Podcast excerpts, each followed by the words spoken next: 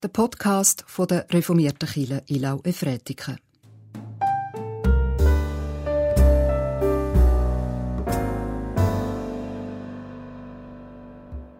Wir sahen seine Herrlichkeit, eine Herrlichkeit als des eingeborenen Sohnes vom Vater, voller Gnade und Wahrheit.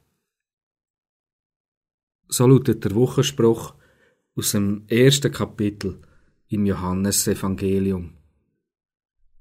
Ich hoffe, es ist dir trotz den herausfordernden Zeiten gelungen, in der Weihnachtszeit der Herrlichkeit von Gott Gewicht zu geben und dich an der Herrlichkeit, an der weihnachtlichen, an dem Geschenk, wo Gott uns gemacht hat, zu freuen. Mein Name ist David Scherler. Ich tue dich duzen während dem Podcast, weil wir im Glauben an das Evangelium miteinander verbunden sind. Wir feiern miteinander Gottesdienst im Namen von Gott dem Vater, dem Sohn Jesus Christus und dem Heiligen Geist. Amen. Das ist der Podcast für die Woche vom 3. Januar 2021. Es ist der erste Sonntag in dem Monat Januar. In dem Jahr 2021 wird der erste Sonntagsgottesdienst vom Monat immer in Efretiken stattfinden. Bis jetzt nennen wir den Gottesdienst Sonntagspraise. Der Lobpreis soll einen deutlichen, einen speziellen Stellenwert haben. Und darum soll auch eine Band mitwirken. Sektor G-Band ist sich am Vorbereiten. Aber es soll auch offen sein für andere zum Mitwirken. Jung und alt sind zu diesem Gottesdienst eingeladen. Wahrscheinlich wird er eher jüngere Leute ansprechen. Aber es sind alle herzlich willkommen. Ich freue mich darauf, wenn es dann wieder eine Zeit gibt, wo wir in der vollen Freiheit Gott können loben und preisen, auch mit Gesang, mit Instrument. Wir werden es dann wieder ganz neu zu schätzen wissen. Der Predigtext, der am heutigen Sonntag zugeordnet ist, steht im Lukas-Evangelium im zweiten Kapitel. Es sind Verse 40 bis 52. Das Kind aber wuchs und erstarkte, erfüllt mit Weisheit und Gottes Gnade war auf ihm. Und seine Eltern gingen alljährlich am Passafest nach Jerusalem, und als er zwölf Jahre alt war, gingen sie hinauf nach der Gewohnheit des Festes, und als sie die Tage vollendet hatten, blieb bei ihrer Rückkehr der Knabe Jesus in Jerusalem zurück, und seine Eltern wussten es nicht. Da sie aber meinten, er sei unter der Reisegesellschaft, kamen sie eine Tagereise weit und suchten ihn unter den Verwandten und Bekannten, und als sie ihn nicht fanden, kehrten sie nach Jerusalem zurück und suchten ihn. Und es geschah, dass sie ihn nach drei Tagen im Tempel fanden, wie er inmitten der Lehrer saß und ihnen zuhörte und sie befragte. Alle aber, die ihn hörten, gerieten außer sich über sein Verständnis und seine Antworten. Und als sie ihn sahen, wurden sie bestürzt, und seine Mutter sprach zu ihm, Kind, warum hast du uns das getan? Siehe, dein Vater und ich haben dich mit Schmerzen gesucht. Und er sprach zu ihnen, was ist der Grund dafür, dass ihr mich gesucht habt?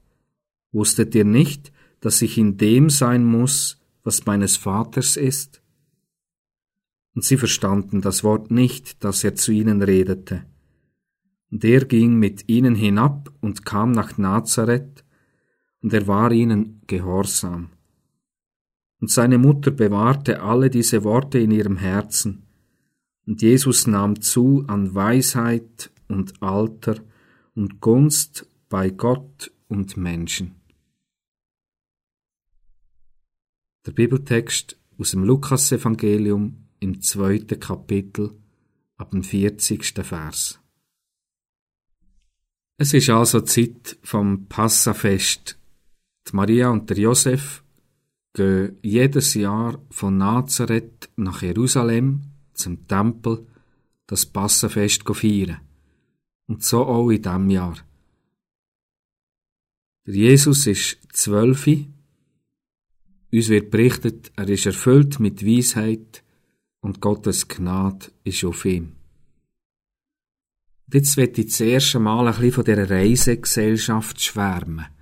Wenn man sich das vorstellt, dass die von Nazareth her unterwegs sind, bis nach Jerusalem und wieder zurück, das sind pro Weg 30 Stunden reine Wanderzeit, wo sie da mit Bekannten und Verwandten unterwegs sind. Das ist also eine mehrtägige Reise und sie übernachten dafür im Freien. Es ist frisch, es ist nämlich Frühlingszeit. Man macht das, was Feuer. Man tut über dem Feuer die ungesäuerten Fladenbrot backen. Und so hat man doch mit der Reisegefährten viel Zeit für tiefe Gespräche, was man seit dem letzten Passenfest erlebt hat, was man im Tempel gehört hat, was einem das Jahr ganz neu aufgefallen ist und aufgegangen ist. Und man hat auch Zeit zum einfach schwätzen, zum befreit lachen.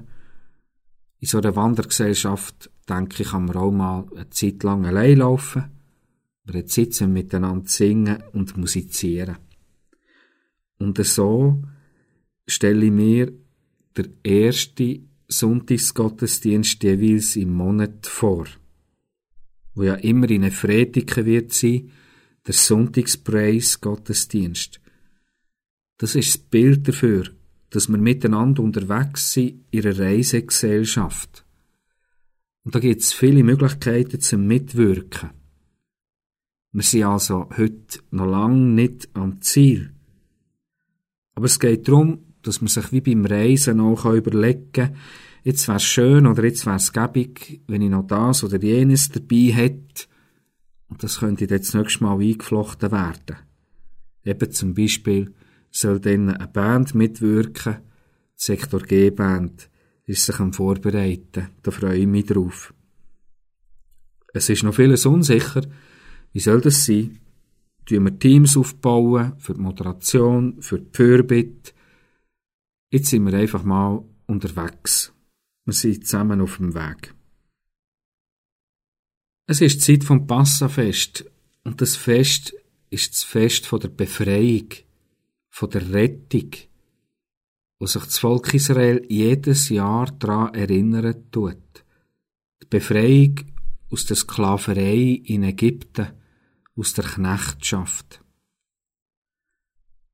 Und in dieser Reisegesellschaft sind auch Kinder und Jugendliche dabei, und ich stelle mir vor, dass die das besonders genossen haben, die Freiheit, das Miteinander unterwegs sein.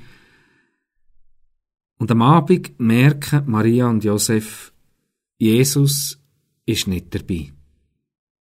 Sie entdecken nie, er fehlt. Und so müssen sie eine ganze Tagesreise wieder zurückreisen nach Jerusalem und ihn suchen. Man kann sich nur vorstellen, wie sich die beiden gefühlt haben, was sie für Ängste gemacht haben, wahrscheinlich auch Wut. Jesus ist in der Zeit, wo wir von der Pubertät reden. Pubertät ist, wenn die Eltern schwierig werden. Lautet der Einspruch.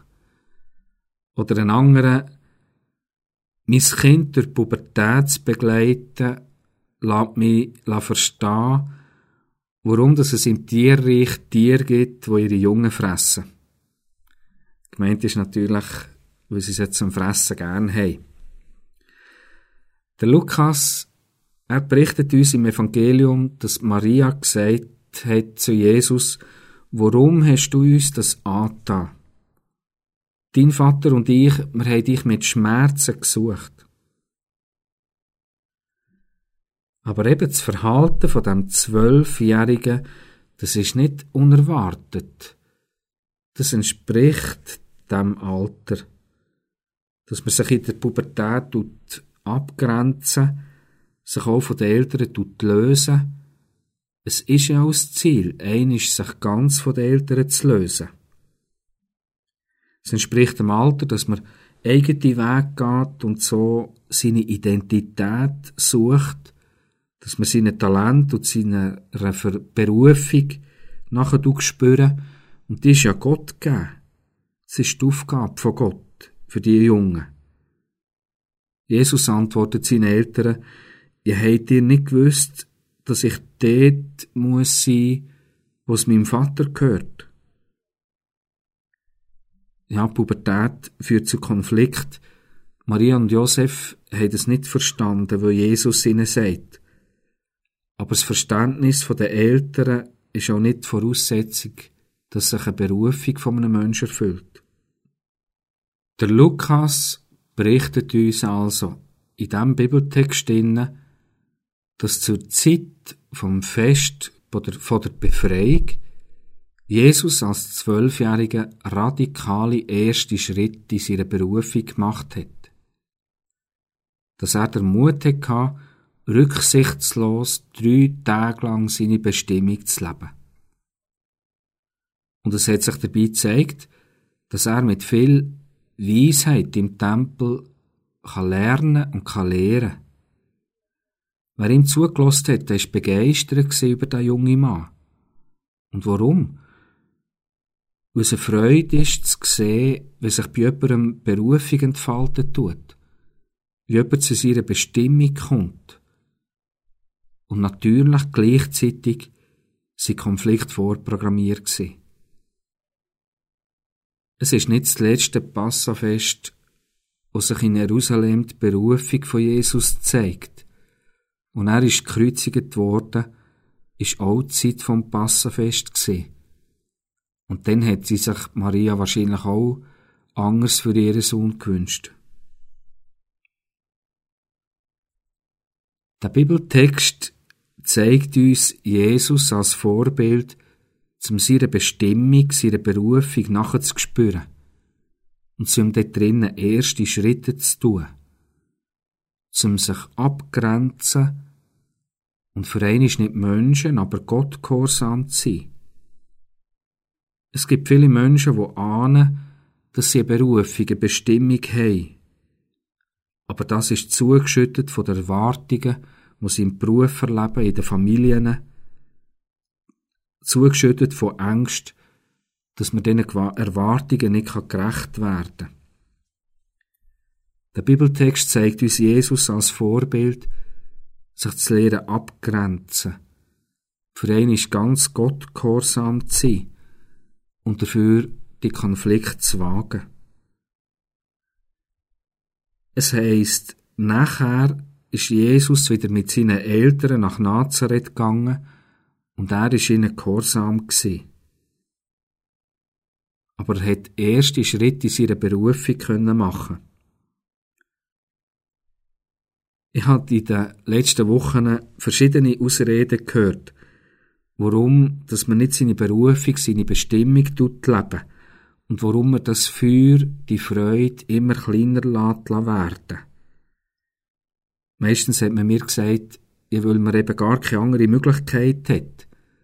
Weil die Erwartungen so hoch und auch wichtig sind, wie zum Beispiel der Jahresabschluss oder eine Traktandenliste oder ein Wäschberg, so dass Berufung oder Leidenschaft oder Freude muss hinten anstehen und muss warten.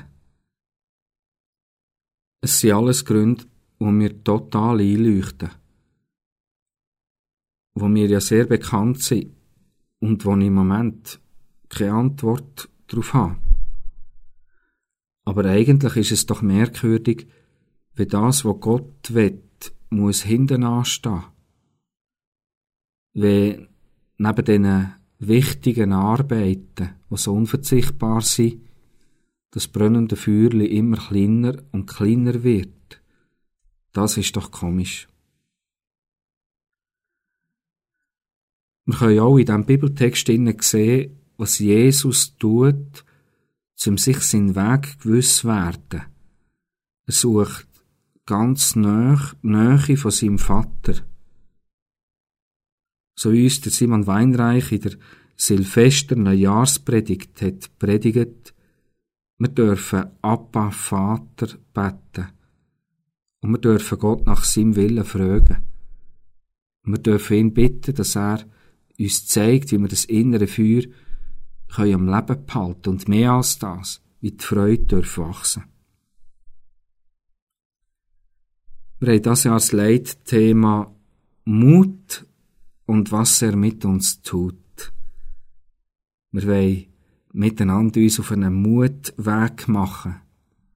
Ich habe bei diesem Thema nicht mitgeschafft und darum kann ich aus voller Überzeugung sagen, was für ein lässiges Thema. Packen wir es zusammen an. Aber was Mut braucht, dort ist also Angst vorhanden. Und darum wollen wir im Januar anfangen, indem wir dem Thema Angst Raum geben. Wir wollen zuerst nach der Angst fragen. Wir wollen die Gefühle nicht verdrängen und wollen sie auch nicht unterdrücken. Sie sind nicht etwas Fremdes, sondern sie gehören zu uns. Wir wollen sie zulassen und ernst nehmen und dann nachher spüren. Was wollen sie uns sagen? Sie sind Teil von uns und wir sind ein Geschöpf von Gott. Was wollen uns die Gefühle sagen? Und das wird uns auch Gott dadurch sagen. Und darum schlage ich dir vor, dass du dir im Januar, in diesem Monat, jemanden suchst, jemanden, der nicht eine Pfarrerin oder ein Pfarrer ist, weil es gilt das Priestertum von allen Gläubigen, dass du jemanden suchst und die Person bittest, mit dir über deine Ängste nachzudenken. Und dass du auch bittest, dass man mit dir beten. Ich werde das selber auch machen. Jesus hat es gewagt, Konflikt einzugehen, und Gott anerkennt den Mut. Es heißt da beim Lukas als Abschluss von dem Text, Jesus nahm zu an Weisheit und Alter und Gunst bei Gott und Menschen. Und um das sagen bitte auch für das Leitthema, für das Mutjahr. Amen. Ich freue mich auf den Weg, wo wir jetzt miteinander gehen in diesem Jahr, in diesem Leitthema. Wir werden im Monat Januar auch eine Angstwand aufstellen, wo wir die Ängste notieren, die bei uns um sind, um sie so auch entlarven und sichtbar zu machen. Und wer wette, äh, kann die Homepage, die Webseite besuchen nach dem Podcast. Dort hat es einen Hinweis darauf, wie dass man auf dieser Angstwand kann online einen Eintrag machen kann. Der nächste Gottesdienst findet am 10. Januar um 10 Uhr in der Kille Ilnau statt. Es finden keine Doppelgottesdienste mehr statt, aber es wird jeweils gleichzeitig der Gottesdienst per Livestream übertragen und es wird auch wie gewohnt ein Podcast bereitstehen, wo man per Telefon oder über die Webseite kann abrufen kann. Ich will noch den Bonhoeffer zitieren und dann beten wir unser Vater und ich bitte Gott um sein Segen. Von guten Mächten wunderbar geborgen, erwarten wir getrost, was kommen mag.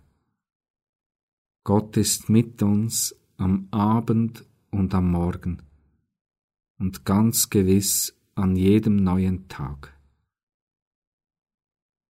unser Vater im Himmel, geheiligt werde dein Name, dein Reich komme, dein Wille geschehe, wie im Himmel so auf Erden.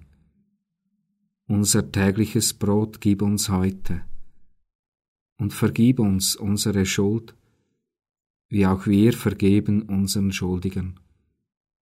Und führe uns nicht in Versuchung, sondern erlöse uns von dem Bösen. Denn dein ist das Reich und die Kraft und die Herrlichkeit in Ewigkeit.